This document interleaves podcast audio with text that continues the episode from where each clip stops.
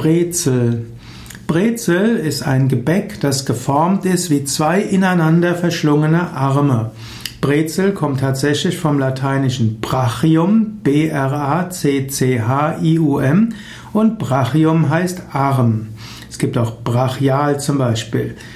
Brezel kommt also von der Symbolik von zwei aufeinander, ineinander geschlungenen Arme. Und so kannst du auch sagen, wenn du eine Brezel isst, ist auch ein Symbol für Umarmung und für Liebe.